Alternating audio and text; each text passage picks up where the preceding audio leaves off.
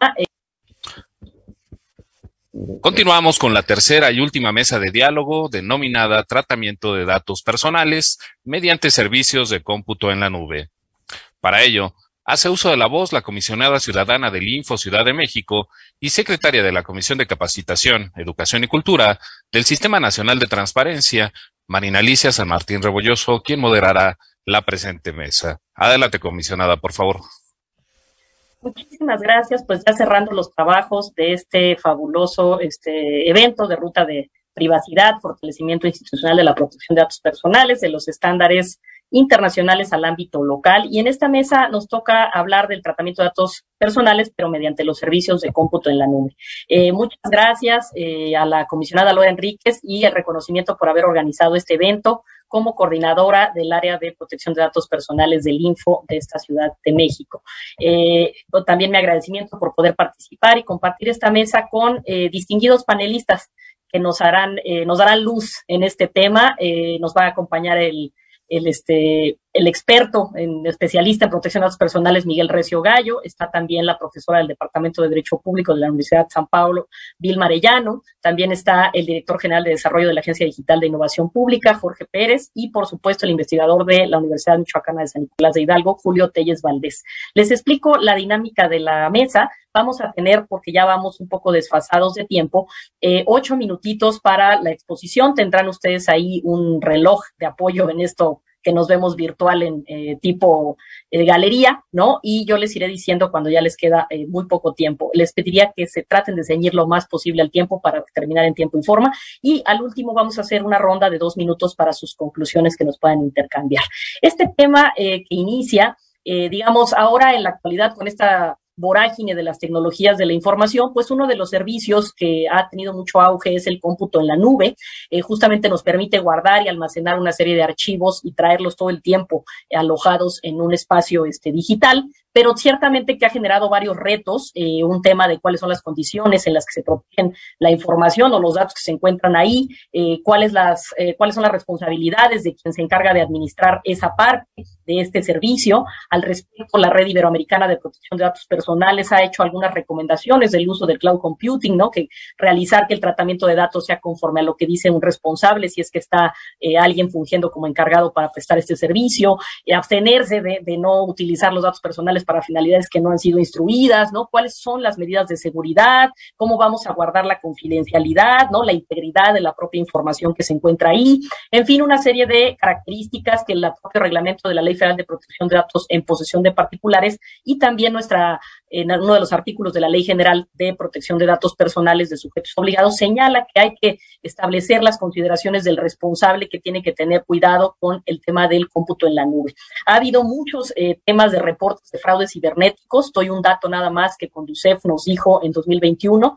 Eh, de un total, se reportaron un total de 2.745.738 fraudes cibernéticos, en lo que, lo que representó un incremento de 74% de lo que venía desde 2017. O sea, este tema ha estado al auge y adicionalmente esto ha ascendido en 2021 a un monto de 6.532 millones de pesos, es decir, una cantidad importante. Se bonificaron, dice, el 41 y 84% de cada 100 fraudes cibernéticos en favor de las personas. Eh, para no retrasar mucho más, eh, cedería el uso de la voz en el orden en que los tengo señalados eh, al eh, doctor Miguel Recio Gallo. Él es doctor en protección de datos personales por la Universidad de San Pablo de Madrid, máster en protección de datos de transparencia y acceso a la información por la Universidad también de San Pablo de Madrid, máster en derecho de la propiedad intelectual por the George Washington University Law School y licenciado en Derecho por la Universidad Carlos III de Madrid. También él trabajó como asesor legal para Latinoamérica de Business Software Alliance en Washington, D.C. y trabajó en varias firmas jurídicas especializadas en Derecho de las TIC.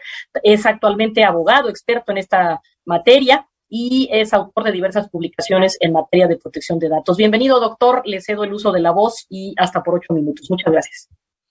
Muchas gracias, comisionada eh, Marina Alicia San Martín. Muchas gracias al InfoDF por la invitación, a los organizadores. Yo intentaré ser breve, eh, pero bueno, centrarme en algunas cuestiones que creo que pueden ser relevantes en cuanto al cómputo en la nube. Voy a dar por hecho que todos conocemos eh, lo que es el cómputo en, la nube como modelo de prestación de servicios informáticos Y quizás lo importante es, no he preparado una presentación como tal, pero creo que sí podría ser interesante esta tarde, estaba pensando justo en, ello.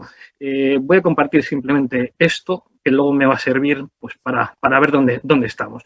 Quizás me podría pasar el resto de los eh, siete minutos y algo que me quedan haciendo simplemente preguntas sobre el cómputo en la nube y en materia de protección de datos personales. Cuando hablamos de cómputo en la nube, le estamos encomendando a un tercero ajeno que suele tener, y luego explicaré, ese suele tener esa, eh, esa, suele ser una figura de encargado del tratamiento. No siempre va a ser así.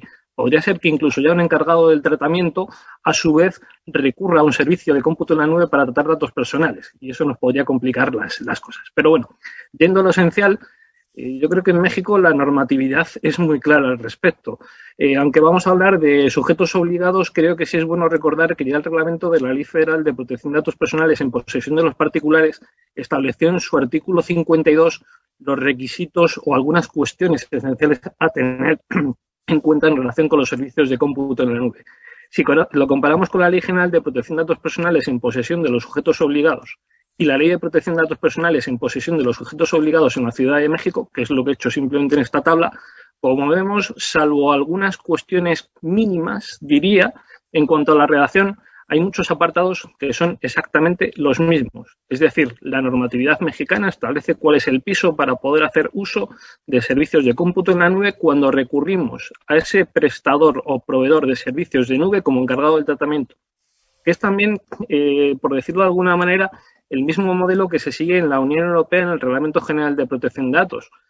Todos los contratos encargados del tratamiento se suelen, incluso los de nube, se suelen analizar o eh, se, verifican con el artículo 28 del Reglamento General de Protección de Datos Personales. Incluso la Comisión Europea eh, publicó el año pasado dos decisiones por las que se eh, aprueban cláusulas contractuales tipo y en muchas ocasiones se recurre a la misma para ver que el encargado del tratamiento al que le estoy encomendando ese tratamiento de datos personales va a cumplir con todos los requisitos que se establece en la normativa en materia de protección de datos personales. ¿Qué es lo que ocurre aquí? Pues que podemos tener varias situaciones.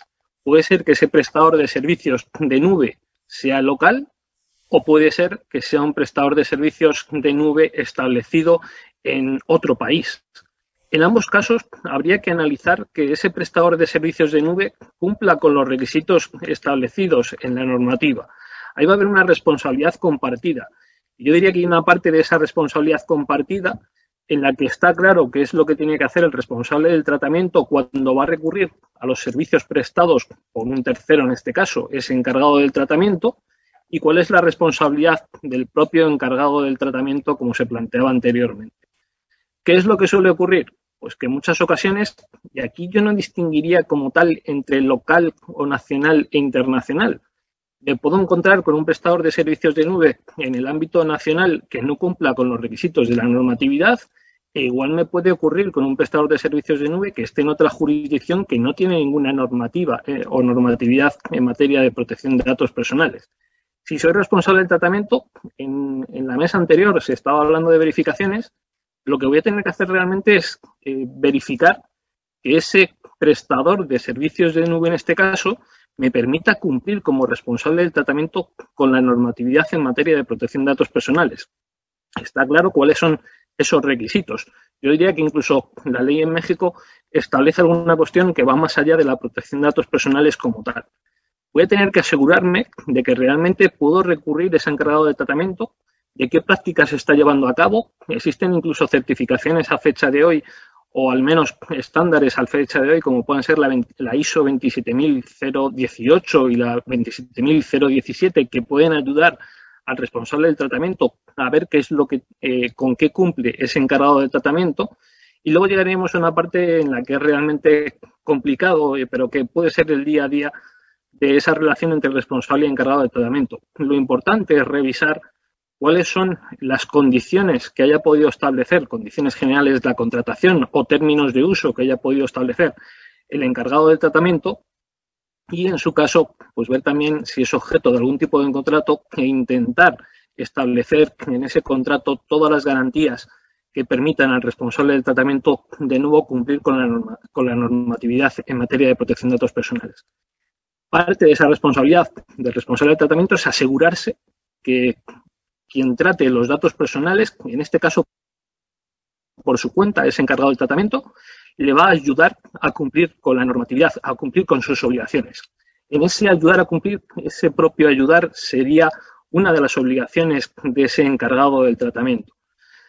Hay cada vez más pues, eh, normatividad que va a, establecer esos requisitos a nivel internacional y hay también marcos o directrices o guías, en muchas ocasiones publicadas por las propias autoridades de protección de datos personales, que ayudan también a hacer ese tipo de verificaciones e incluso diría, no es solo una cuestión de verificación al inicio, es una cuestión de verificación o de supervisión del cumplimiento a lo largo de la prestación del servicio que implica ese tratamiento de datos personales con la finalidad de poder garantizar, en este caso, de poder asegurar el derecho fundamental a la protección de datos personales.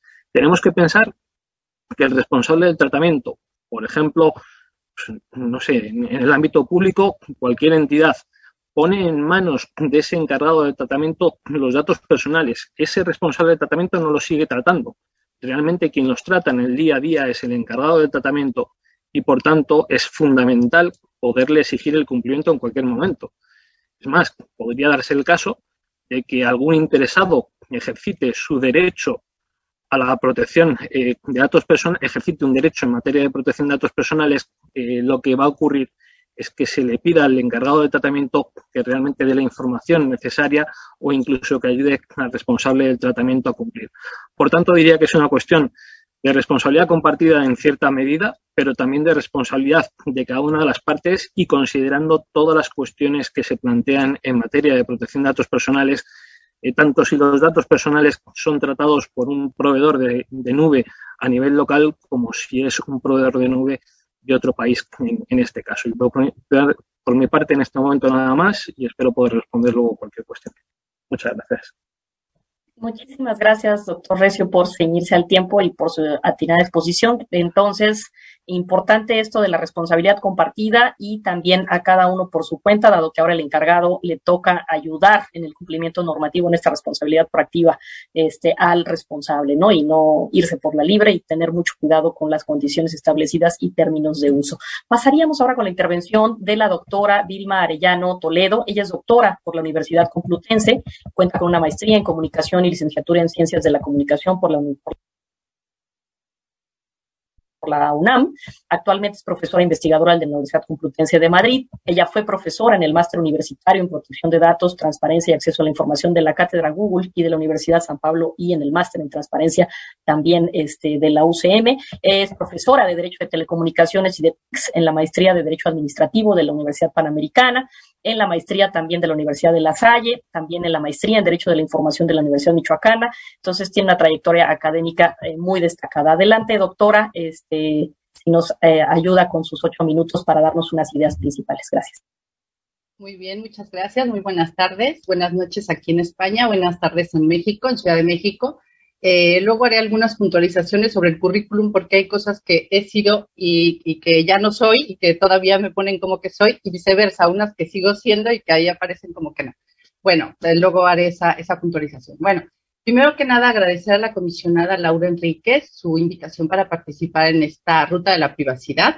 Eh, en concreto, el día de hoy en este foro sobre el fortalecimiento de la protección de datos personales, organizado por el Info de la Ciudad de México, pero que veo que tiene una acogida impresionante en todo el país porque veo que se ha conectado gente de todas partes. Saludo a mis compañeros de mesa, Miguel Recio y Julio Telles, a quienes tengo el placer de conocer desde hace muchos años, y por supuesto a Jorge Pérez, a quien no tenía el placer, pero que el día de hoy conozco. A la comisionada Marina San Martín Rebolloso, que modera esta mesa, porque además la he visto hace dos, un par de horas en otro evento de la MEDI, hablando sobre el tema de derecho a la información y la verdad es que da mucho gusto ver que autoridades de la Ciudad de México traten de manera tan profunda ambos temas, el de la protección de datos y el del acceso a la información. Bueno, en cuanto al tema que nos toca, bueno, eh, estamos ante el principal especialista en la materia, que es el doctor Miguel Recio. Entonces, no sería mucho lo que yo podría agregar, aparte de lo que él ha dicho, pero sí quisiera esbozar algunas ideas que nos sirvan para el debate posterior o para después tener un intercambio, ¿no? Pues, entre los, los, demás ponentes y el público que, que, nos, nos acompaña. Bueno, yo primero decir que me parece que el tema del cómputo en la nube es uno de los más apasionantes que hay en materia de protección de datos personales, que sin embargo creo que se empezó a tratar muy tarde y se dejó de hablar de él muy pronto. ¿A qué me refiero con esto? Cuando empezamos a hablar desde el punto de vista jurídico y de las ciencias sociales del cómputo en la nube, llevaba muchísimos años operando. Cuando se empezó a integrar en las leyes, en la materia, también llevaba ya muchísimo tiempo siendo uno de los vehículos eh, más importantes en cuanto a la computación en, en, general y en cuanto a Internet, ¿no? Y digo que se dejó de hablar pronto, no porque ya no se hable de él, sino porque creo que se habla bastante poco y es por eso que me parece muy interesante que en este foro se haya incluido una mesa sobre la materia, porque parece que se empezaron a poner de moda otras temáticas como el Big Data, la inteligencia artificial, y pareciera que esto dejó de, dejó de tener importancia o que ya no funcionara como lo hace, pero finalmente pues estamos ante un esquema que es el que principalmente utilizan prácticamente todos los responsables de protección de datos del mundo y que utilizamos también todos nosotros como usuarios, ¿no? Al finalmente tenemos casi toda nuestra información, nuestro propio correo electrónico allí en la nube, ¿no? Eh, compartiendo servidores en lugares que están completamente deslocalizados geográficamente y que lo que, lo que principalmente viene a, a constituir el principal reto, digamos, para el responsable del tratamiento de datos personales cuando contrata un servicio en la nube, porque pues en ese momento el proveedor de servicios en la nube se convierte en el encargado, ¿no? Y creo que ahí está el meollo del asunto y lo ha, este, señalado antes mi compañero, ¿no? En esa relación que hay entre responsable y encargado, en las obligaciones que cada uno tiene al respecto y en no olvidar que todos estos, digamos, eh, particularidades que pueda presentar el cómputo en la nube no eximen de ninguna obligación al responsable de tratamiento de datos personales en ninguno de los temas. Por ejemplo, en la cuestión de la portabilidad, que es algo que se ha venido hablando desde, la, desde el día de ayer en este foro.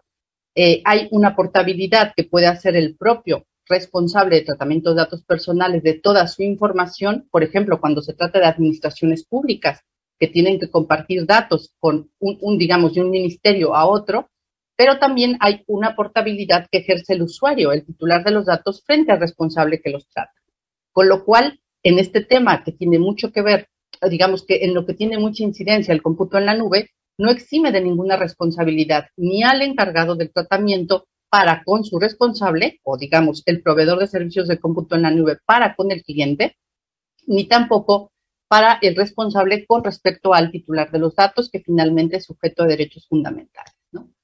Otra de las cuestiones en las que tiene mucha, mucha incidencia el tema del cómputo en la nube y que tiene que ver también con esta parte de la deslocalización, ¿no? De la falta de quizá de una certeza de dónde está la ubicación geográfica, tanto del prestador de servicios en la nube como de las subcontratas que éste tenga, que, y que tiene que ver con el tema del borrado, ¿no? Se ha hablado aquí mucho de los derechos ARCO, del derecho de acceso, rectificación, cancelación y oposición al tratamiento de los datos, y sabemos que finalmente tiene que haber un borrado cuando haya la terminación de un contrato o cuando se termine de prestar un servicio o simplemente cuando el titular quiera eh, oponerse al tratamiento de su información. ¿Qué pasa? Que cuando hay un servicio de cómputo en la nube y el responsable tiene contratado a un encargado que tiene una ubicación geográfica distinta a la, a la del origen, aunque como ya dijo el doctor Recio, no necesariamente quiere decir que se incumpla más porque se trate de una ubicación geográfica distinta, pero sí puede suponer problemas pues un poco mayores, ¿no? El hecho de no saber en dónde se encuentran precisamente unos determinados datos y no poder comprobar y corroborar que realmente haya habido un borrado de los mismos. Aquí uno de los temas que creo que tiene una, especial relevancia y al cual se ha referido constantemente la Agencia Española de Protección de Datos a través de diferentes documentos que ha, eh, eh, que ha realizado en torno a los proveedores de servicios de cómputo en la nube y a los clientes de servicios de cómputo en la nube es el deber de diligencia, que finalmente también exige de alguna manera el Reglamento Europeo de Protección de Datos.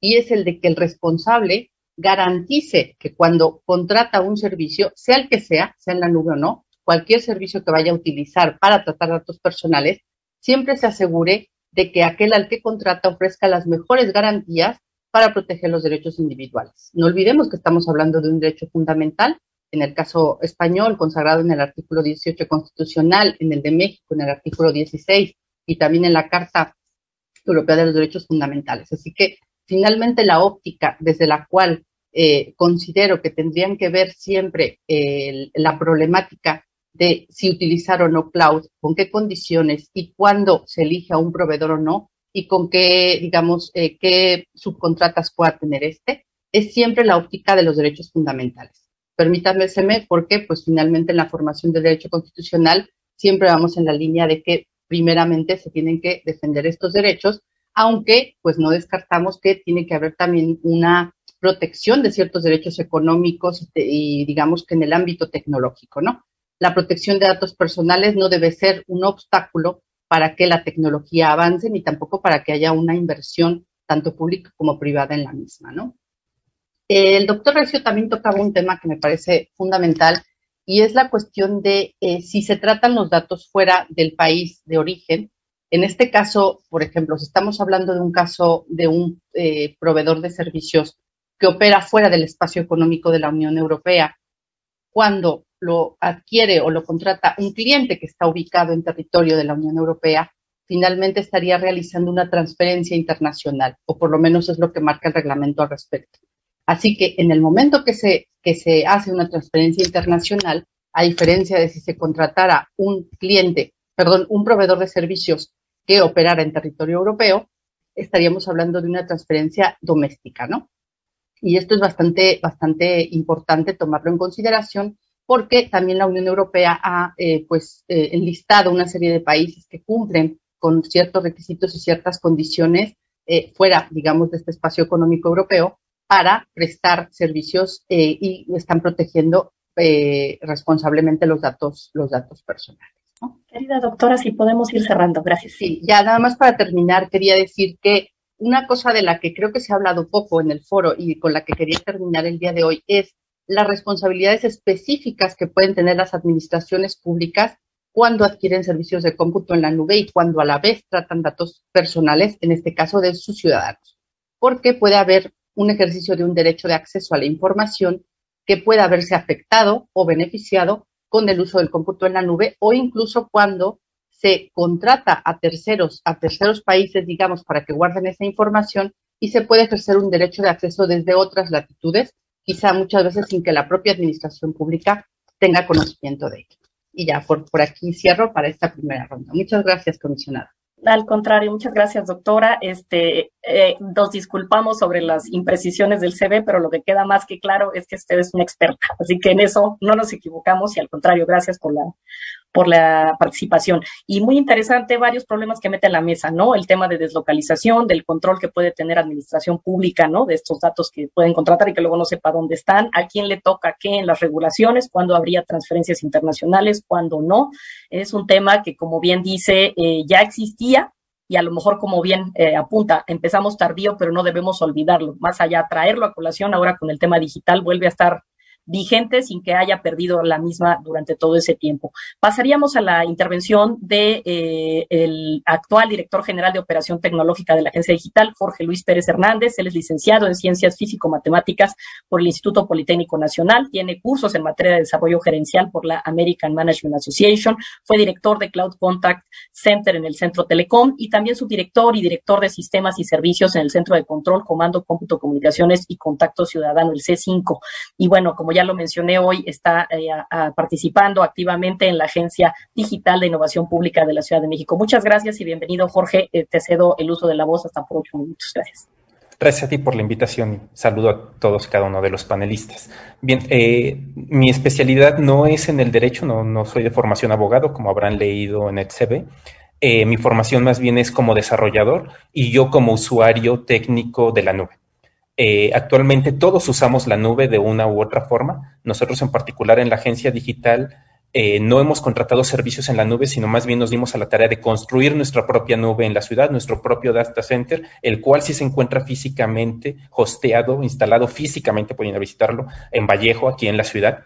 Eh, estamos por inaugurarlo y abrirlo al público en general, a usuarios privados a partir de la siguiente semana. Entonces, esto cae muy bien a colación. Lo que buscamos nosotros, obviamente, es evitar este tema de tratamiento de datos personales en el extranjero.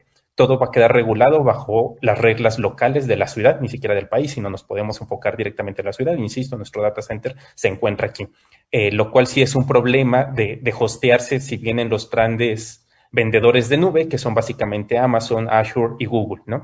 Los cuales, como ya mencionó la, panelista anterior, no se encuentran físicamente en un solo lugar, ¿no? Eh, las replicaciones, los DRPs, los procesos de respaldo que tienen ellos implican mover los datos personales de los usuarios por todo el planeta. Básicamente ellos tienen data centers en todos los continentes y esta información va viajando de una u otra manera y se va replicando todo el tiempo. Esto no por el tema de datos personales, sino por lo que ofrecen son servicios en alta disponibilidad y uno como usuario eso es lo que pretende, tener siempre el sistema disponible 100 por, el 100% del tiempo, sin importar los problemas técnicos que puedan eh, tener en cada localidad. Como consecuencia de esto mismo, se da que el movimiento de los datos personales se da en todas estas ubicaciones que ellos puedan tener y es lo que hay que regular y es lo que hay que tener cuidado. Básicamente estos eh, grandes monstruos, monopolios, diría yo, del cloud, eh, se enfocan o se deslindan de esta parte eh, dándote únicamente acceso a los recursos virtuales. Y tú como usuario de IT eres el responsable realmente del código y de las bases de datos. Ellos se deslindan de un pedazo eh, garantizando que ellos no tienen acceso a esa información. Ellos simplemente te dan el acceso a los recursos virtuales, llámese almacenamiento, memoria RAM o procesamiento, ¿no? Eso es lo que ellos te dan. Ellos no tienen injerencia en la mayoría de los casos en administrar ya los sistemas o en entrar al sistema operativo. Esa es su frontera de ellos, ¿no? Ellos te dan la parte virtual, tú como usuario de IT instalas tu sistema operativo o lo básicamente lo habilitas e instalas ahí, configuras y eres tú quien tiene los usuarios y contraseñas. Entonces, esto no deslinda a nosotros como servidores, como los proveedores de la tecnología, de estos datos. En realidad, ellos son los que se deslindan un poco eh, y nosotros seguimos siendo los responsables, ¿no? Creo que eso es importante entenderlo y eso es lo que se tiene que estar regulando también esta coparticipación, porque a final de cuentas ellos físicamente lo tienen, aunque te garantizan eh, con ciertas limitantes que ellos no tienen acceso físicamente a estos recursos. Eres tú el administrador, eres tú el portador del usuario y la contraseña y eres tú el responsable de la seguridad. Lo que sí aportan, eh, al igual que nosotros en nuestro data center, es toda la parte de seguridad física y lógica. Eh, te evitas los problemas de estar actualizando IDFs, firewalls, eh, portal web, bueno, firewall web, todo esto que es un problema, por ejemplo, en la administración pública, el estar comprando año con año licencias, eh, las cuales son muy importantes porque estas licencias te dan un upgrade de los procesos de ataque que se van descubriendo año con año, por eso es muy importante hacerlo. Sin embargo, este tipo de cloud ya lo hacen ellos en automático. Te ahorras tú como usuario esa parte de estar comprando ese tipo de licenciamiento. Eso es una gran ventaja, pero bueno, conlleva los otros riesgos que ya mencionaron ustedes, como el estar moviendo los datos por todas partes y nunca tener la seguridad de dónde está mi información y qué regula la información en el espacio físico donde se encuentra. Sería todo por el Gracias. Muchísimas gracias, director. Eh, gracias por el enfoque de no abogado, justamente eso es eh, de las virtudes y que tiene este tema de datos personales, que es una actividad multidisciplinaria y no podemos explicarnos unas eh, materias sin las otras y retomar esta parte de la, la coparticipación o corresponsabilidad entre responsable y encargado que se ha estado mencionando mucho aquí, el tipo de condiciones, como bien dices, los prestadores de servicios pues prácticamente te dejan ahí los recursos para que tú los utilices y ya a uno le tocará la otra responsabilidad, pero hasta dónde, ¿no? Eso habría que ser muy claro. Si, si hay algún tema de vulneración, cómo haces esta relación también para avisar, ¿no? De las distintas este, vulneraciones que pudiera haber en una nube, que tú traes, tú eres el responsable, tú te llevas toda la carga, pero ¿qué pasa con el responsable, con el encargado, ¿no? En, esta parte, si sí también le va a tocar, ¿no? En fin, ¿no? Esta, esta parte me parece eh, fundamental. Y pasaríamos en la última intervención, hasta por ocho minutos, con el doctor Julio Alejandro Telles Valdés. Bienvenido, doctor. Él es doctor. Comisionada, la interrumpo. No, no me presente, deme ese tiempito, abónemelo. Para hablar, perfecto. No, yo como usted me diga, doctor. la verdad es que ¿cómo usted es una, una, institución. Soy Julio Telles, ¿qué tal? ¿Cómo les va? Mucho gusto. Adelante. Voy a, hablarles sobre esta temática interesante. Les voy a poner aquí la presentación, no sin antes eh, decir que dedico esta presentación a la comisionada Laura Enríquez, quien amablemente me invitó, y a todos los fallecidos por el COVID, a todos los que están ahorita contagiados, a todos los familiares y todas las personas que de algún otro modo hemos estado padeciendo este flagelo. Bueno, espero que estén viendo en pantalla mi presentación y vamos, rápido, rápido. Pues yo sé que, que había más tiempo en principio, pero con el, problema técnico que se dio con la caída del Zoom, pues voy a tener que abreviar. Entonces, si me ven en modo vagonero del metro, pues ni modo. Eh, vamos a ver, este es el libro que escribí del Excel Computing. Ya les puse ahí en el chat la liga para que lo puedan descargar de manera libre y gratuita por si alguien le, le interesa o por si alguien padece de insomnio, quizás pueda ser un buen remedio.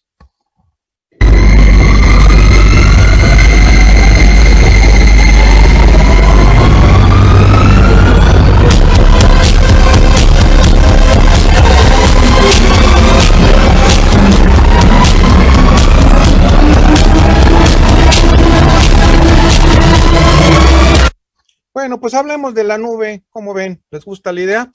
Pues es uno de los grandes eh, flagelos o problemas que estamos teniendo en la actualidad, junto con otros más que aquí los tienen, ransomware, phishing, por supuesto todo el tema de los dispositivos móviles y los incidentes relacionados con el Internet de las Cosas. Pero bueno, eh, hay que darle entonces su momento a este tema y decir que para efectos del reglamento de la ley federal de protección de datos personales, posición de los particulares, se entiende por cómputo en la nube, el modelo de provisión externa de servicio de cómputo bajo demanda que implica el suministro de infraestructura, plataforma, software, que se distribuyen de modo flexible mediante procedimientos de virtualización de recursos compartidos dinámicamente. Concepto legal, por eso lo incluí. Es un concepto legal y no podemos soslayarlo, ¿correcto? Bueno, ahora espérense tantito, ya ven por andar aquí con todo esto, ya vamos a ver. Entonces, eh, pues sí, aquí habíamos abogados y no abogados. Los abogados ya ven que nos encanta tener que ver la naturaleza jurídica. Entonces, la naturaleza jurídica de la nube, pues ¿cómo vamos a hablar los abogados de algo sin saber la naturaleza jurídica, ¿no? Entonces, esencialmente digital, materialmente intangible, vía remota en cualquier momento, ubícuo territorial, eh, flexible y escalable, permite controlar los servicios que se utilizan bajo estándares de privacidad seguridad de la información. Bueno, eso está por verse, si no, no tendríamos ahorita este foro. Elementos de contratación bajo licencia o suscripción de bienes y o servicios y ofrece gran facilidad de contratación, ya sea como asistencia o como soporte, etcétera. Entonces, de ahí vemos que hay una serie de desafíos legales de manera anunciativa, no limitativa, y los más que, los que más nos está interesando para estos efectos la seguridad y privacidad, y en su caso el control de regulación en materia de ubicación de datos, por supuesto, también temas como la interoperabilidad, etcétera. Entonces, las características de seguridad de la información es la disponibilidad, la integridad, la confidencialidad y la privacidad.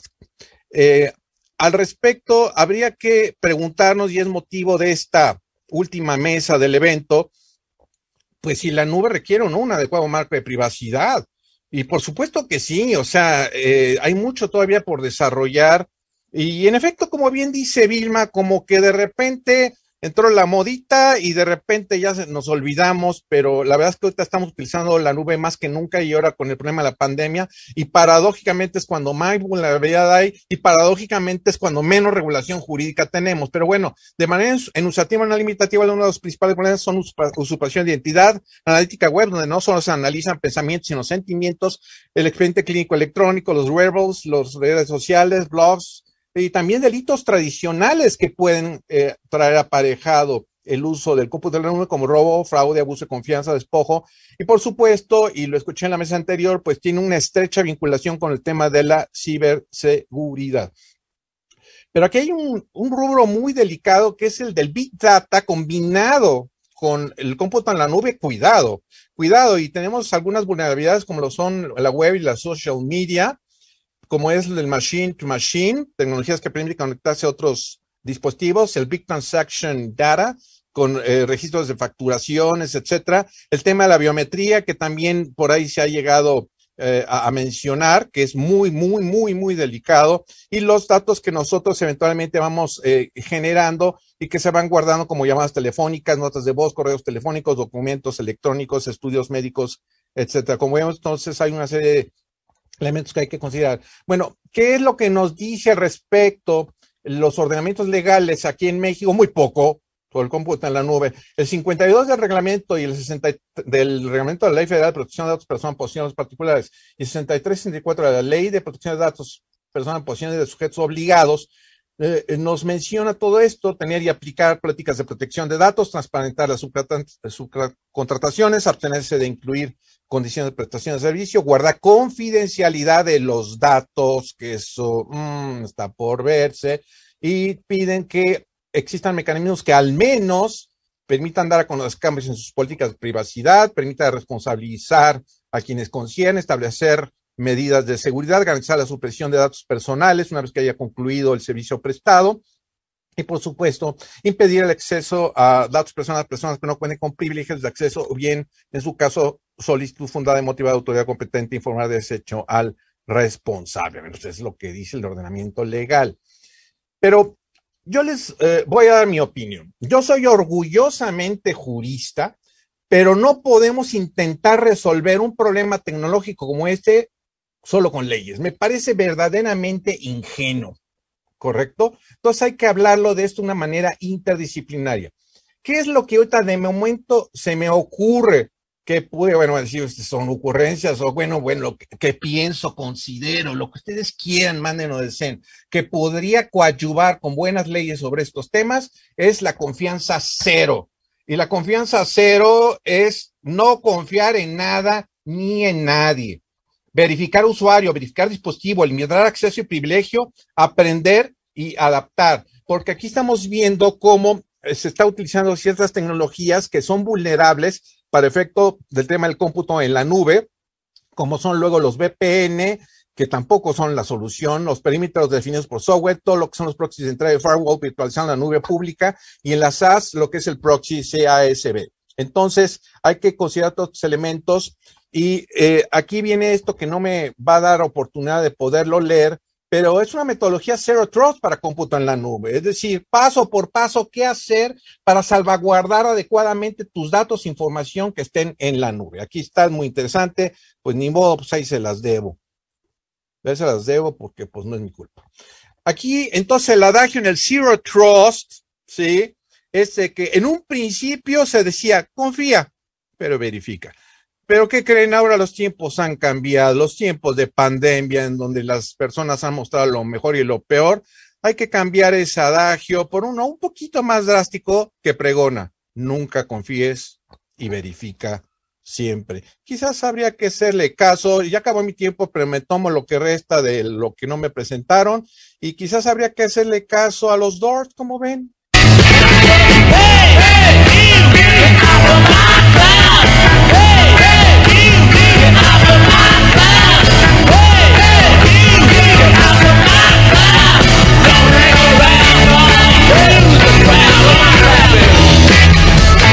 No te metas en mi nube, dos son una multitud, así es que deja mi nube, nene. No dejemos que las nubes se conviertan en nubarrones. Gracias. Muchas gracias, doctor. Muy clara la exposición. Y vamos ahora, eh, sin perder mayor tiempo, para poder, este, si el doctor quiere en el último tramo compartir esos pasos y si no, si nos, permite, doctor, lo difundiremos este, eso, esos pasos que quedaron ahí pendientes si nos autoriza a el cierre de cada panelista por hasta por dos minutos. Tenemos todavía un tiempo y eh, empezaría en el orden en que les di la palabra. Adelante, doctor Miguel Recio. Aprovecho para señalar una pregunta que le hacen, si nos puede ayudar ahí a, abordarla, sobre la inquietud de si podría usted hablar sobre su opinión de la Carta de Derechos Digitales. Muchas gracias, Miguel. Vale, pues vamos, vamos a intentarlo. En cuanto a la conclusión, simplemente por mi parte lo que diría es, utilizamos servicios con eh, proporcionados o, eh, proporcionados por terceros como en cualquier otro ámbito. Eh, igual, igualmente, seguramente hemos externalizado la, la elaboración, diría, por ejemplo, simplemente de nóminas de las personas trabajadoras a un tercero al que le damos los datos. Seguramente estamos utilizando muchos otros servicios o aplicaciones que nos está dando un tercero y que se está convirtiendo en encargado de tratamiento. Lo esencial en este caso es analizar los términos y condiciones que nos proporciona, o el primer paso, analizar esos términos y condiciones para ver si puedo hacer uso de esos servicios proporcionados eh, por ese encargado del tratamiento, o ver si puedo firmar un contrato con ese encargado de tratamiento en el que pueda eh, incorporar las garantías previstas en, en, la normatividad aplicable, pero también incluso cualquier otra garantía que pueda tener en materia de protección de datos personales. En cuanto a la Carta de Derechos Digitales, es un tema realmente complejo en el que necesitaría bastante más tiempo. Pero lo que diría esencialmente es, esa Carta de Derechos Digitales eh, no es un documento jurídico como tal, es decir, no tiene la, eh, no tiene la eficacia de una, de una norma como tal, simplemente es una carta que se aprueba eh, por parte del Gobierno con la finalidad de desarrollar en cierta medida algunos derechos que están previstos en la Ley Orgánica de Protección de Datos. No es una materia exclusivamente de protección de datos, pero aparecen en nuestra Ley Orgánica de Protección de Datos y es una materia que va a requerir de mucho más desarrollo a lo largo del, del tiempo y de ir especificando. Pero bueno, puede ser quizás una especie de hoja o mapa de ruta para el desarrollo de esos derechos digitales que ha comenzado ya, pero que tienen que seguir evolucionando de cara al futuro. Y por mi parte nada más. Muchísimas gracias de nuevo. Muchísimas gracias, doctor. Eh, le cedo el uso de la voz a la doctora Vilma Arellano Toledo para sus reflexiones finales. Gracias. Muchas gracias. Solamente tres puntitos muy rápidamente. Dos que me faltó decir antes y uno con respecto a la Carta de Derechos Digitales, aunque no me han preguntado a mí. Esto, he trabajado mucho sobre eso, entonces una cosita muy, muy breve. Eh, sobre los dos puntos. Primero, eh, que me faltó decir también que es muy importante valorar esta cuestión de entre responsable y encargado eh, cuando hay servicios de cómputo en la nube para las evaluaciones de impacto de las que se ha hablado muchísimo el día de ayer y, y también en alguna parte el día de hoy, tanto si ya se tiene contratado un servicio de cómputo en la nube como si se pretende contratar, ¿no? Y por otra parte, que es muy importante la cuestión de la anonimización y el cifrado para tratar datos personales cuando se, pues, eh, digamos que van a transitar en este cómputo en la nube. Siempre y cuando realmente estemos hablando de auténtica anonimización. Y para eso os recomiendo muchísimo el dictamen 5 barra 2014 del grupo de trabajo, el artículo 29, sobre técnicas de anonimización, en donde se explica con mucha claridad cuándo realmente se trata de estas y cuándo solamente se hace pseudoanonimización. Y con respecto a la Carta de Derechos Digitales, como bien dice el doctor Recio, no es un documento vinculante, pero a mí sí me parece un gran avance, aun cuando sea un desarrollo, que de hecho es un desarrollo muchísimo más amplio de lo que incluye la Ley Orgánica de Protección de Datos y Derechos Digitales y Garantía de Derechos Digitales. Este es un desarrollo mucho más amplio y creo que es un gran avance para, para el futuro y que España se sitúa pionera en ese asunto a nivel tanto europeo como, como mundial. Nada más, muchas gracias. Muchísimas gracias, doctora, también por abonar en esta pregunta de la Carta de Derechos Digitales eh, con su expertise. Eh, las conclusiones para del director general de Agencia Digital. Jorge, adelante con tus conclusiones, por favor. Claro. Eh, bueno, dos temas únicamente. Creo que faltó mencionar, nada más el, el maestro Julio Alejandro Telles, doctor, mencionó, también son datos personales los comportamientos y sentimientos que generamos dentro de las redes ese también es un dato personal que hay que, hay que discutir, que hay que ver cómo se protege, eh, ver qué aplicaciones que utilizamos los generan y cuáles no, pero también es un dato personal muy importante y que tal vez no es el dato sensible al que estamos acostumbrados como nombre, teléfono, dirección, a los que normalmente hablamos. Por otro lado, este concepto que ya mencionaba el, el doctor sobre Zero Trust, eh, no confundirlo con el Zero Trust que ya existe en redes, es, ya existe incluso hardware que te permite todo, eh, todo este esquema de cero, eh, cero confianza dentro de la red, sobre todo para intercambiar información y este lo implica desde usuarios internos y usuarios externos. ¿no? Eh, en ciberseguridad es un concepto ya muy utilizado, entonces nada más tener cuidado ahí no, no, no mezclarlo, no confundirlo, es otro, es otro tema ya muy divulgado en temas de seguridad en las redes. Muchísimas gracias, Jorge, por tu intervención final. Eh, doctor Julio, tenemos tiempo, así que también para su conclusión final eh, le cedo el uso de la voz. Muchísimas gracias. Muchas gracias. Bueno, eh, comentarles que recientemente el InfoCDMX me publicó un libro sobre los derechos digitales y la necesidad de su regulación. Entonces les acabo de poner la liga y es de libre acceso y libre reproducción por si alguien quiere, al igual que el otro libro de cómputo en la nube. Pues, ¿qué le puedo decir, comisionada? Eh, que la verdad es que la tecnología nos está haciendo de enorme utilidad. El cómputo en la nube, hay muchos que no la conocen, pero paradójicamente la usan y la usan bastante, ¿correcto? Entonces, habría que sensibilizar a las personas respecto al uso adecuado de este computador. Ya se me acabó, qué rápido, no que dos minutos, bueno, pues ya, entonces. No, apenas se van a correr sus dos minutos. Ah, no, pues ya si quieren, no pasa nada, pues ya. Tienen sus dos minutos, doctor, porque este, el, director Jorge dejó tiempo, así que adelante, doctor. Ah, bueno, bueno, pues es que ahí están los, los ceros.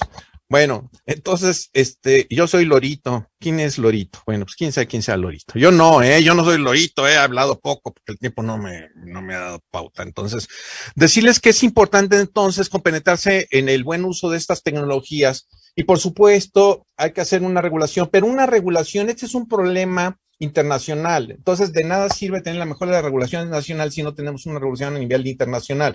Por eso, y acuérdense que estamos aquí reunidos conmemorando el 28 de enero lo que es conocido como el Convenio de Estrasburgo. Entonces, si no seguimos esa mística de internacionalización de normas, de leyes en materia de estas temáticas tan importantes como el cómputo a la nube, entonces nunca vamos a poder aspirar a resolverlas. Y como les decía, es importante que también tengamos que eh, entreverar toda esta cuestión con la ciberseguridad, porque de otra forma eh, estamos viendo que el cómputo en la nube está provocando transacciones que incluso están actualmente llegando mucho en el ámbito de, en el ámbito penal. Entonces, eh, yo, yo lo que quisiera decir son dos cosas para terminar muy rápidamente, que ojalá y se puedan desarrollar expertos en materia de pericial forense sobre cómputo en la nube. No hay, no hay, Miguel, tú lo sabes que no lo hay. Mira que tú sabes de estas cosas, pero prácticamente no hay peritos expertos materia forense sobre estos temas de cómputo en la nube y hay que formarlos,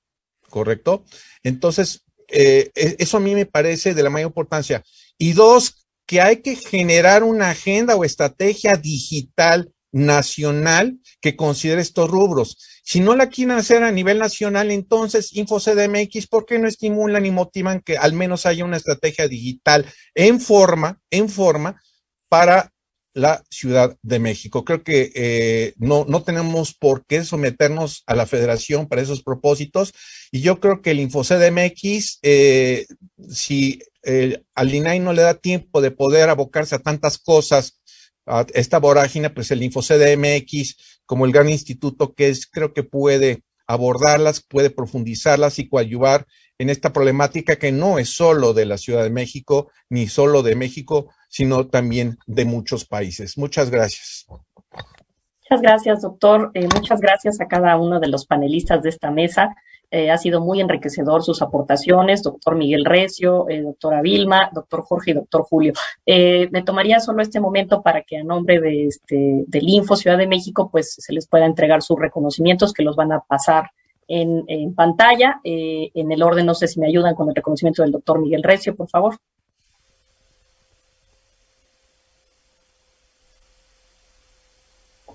Ah, bueno, tiene creo que primero el del doctor Julio. Ok, el del doctor Julio. Doctor, muchísimas gracias por estar aquí y habernos acompañado. Este, el mío, si lo pueden seguir, por favor. Ah, el que sigue, por favor.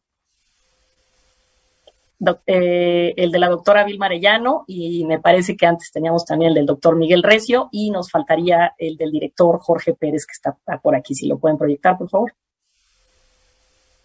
Ahí están los distintos reconocimientos, agradeciendo mucho a los panelistas por esta participación y muy honrada también de haber acompañado esta mesa. Muchas gracias, comisionada Laura Enríquez, y gracias a todo el equipo del Info por estos trabajos. Muchas gracias. Invitamos a quienes nos acompañan en la sala de Zoom a prender sus cámaras para la foto oficial de esta mesa número 3.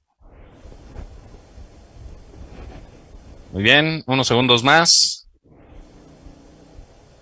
Excelente, muchas gracias. Les brindamos un fuerte aplauso a nuestros panelistas y a la comisionada Marina Alicia San Martín Rebolloso, quien moderó esta mesa. A continuación, cedo el uso de la voz a la comisionada ciudadana, coordinadora del área de datos personales del Info Ciudad de México y secretaria de la Comisión de Archivos y Gestión Documental del Sistema Nacional de Transparencia, Laura Enríquez Rodríguez. Adelante, comisionada, por favor. Muchas gracias, muchas gracias, mi estimado José Luis, voz de la transparencia y de la privacidad.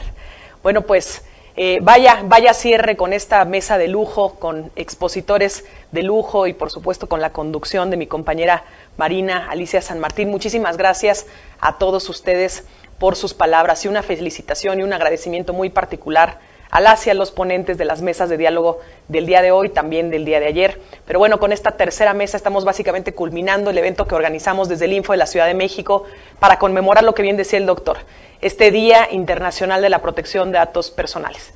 Y la conmemoración claramente no queda aquí. Recuerden que este año tuvimos la fortuna de inaugurar esta denominada Ruta de la Privacidad 2022, en la que todavía hay muchas actividades de los distintos estados de la República por parte de los organismos garantes que conformamos el Sistema Nacional de Transparencia. Así que podrán continuar en este camino eh, el día de hoy de la mano del Instituto de Transparencia del Estado de México, el Infoem, también a partir de mañana con las actividades del INAI. Y no me queda de verdad más que agradecerles a todos ustedes por su interés eh, por los temas. Eh, eh, pues con estos grandes temas logramos más de 1.300 conexiones a lo largo de estos dos días de evento, en donde contamos con dos conferencias magistrales, con seis mesas de diálogo, con 25 expertos y expertas. Estamos ciertos de que los temas que aquí se pusieron sobre la mesa son sumamente valiosos, tanto para los sujetos obligados como para la sociedad en general. De verdad me complace informarles que la reacción al cumplímetro, además, que les estuvimos compartiendo eh, vía el chat, pues fue muy positiva. Considerando que tenemos 123 sujetos obligados en la capital, obtuvimos aproximadamente 70 evaluaciones. Eh, mismas que les ayudarán a ustedes en particular a conocer su nivel de cumplimiento de la norma local. Agradezco, eh, por último, a todo el equipo del Info, a las y los comisionados que nos acompañaron como moderadores y moderadoras, pero en particular al equipo de la Secretaría Ejecutiva por coordinar todos los trabajos, a la Dirección de Administración que nos facilita estos espacios, también el día de ayer el de la UNAM, y hacer que tengamos los insumos posibles. A todas las direcciones, eh, comunicación social y tecnologías, gracias a ustedes en particular por el empeño que ponen en estas transmisiones en vivo, que ni modo, también somos víctimas de algunos eh, problemas de la tecnología. Gracias por esta difusión, en especial también Aquí eh, quiero hacer una mención especial, obviamente, a mi dirección de datos personales dirigida de manera grandiosa por la doctora Gaby Magdaleno, porque desde el año pasado hemos configurado un gran, un gran equipo y comenzamos a trazar una ruta que ahora vamos recorriendo en el reforzamiento de esta materia en nuestra querida Muchas gracias equipo por todo su talento, por todo el empeño para que estos dos días de evento fueran del mayor provecho para quienes están aquí conectados acompañándonos. Y muchas gracias a todas y todos. Hay que seguir trabajando con ese mismo empeño que nos caracteriza.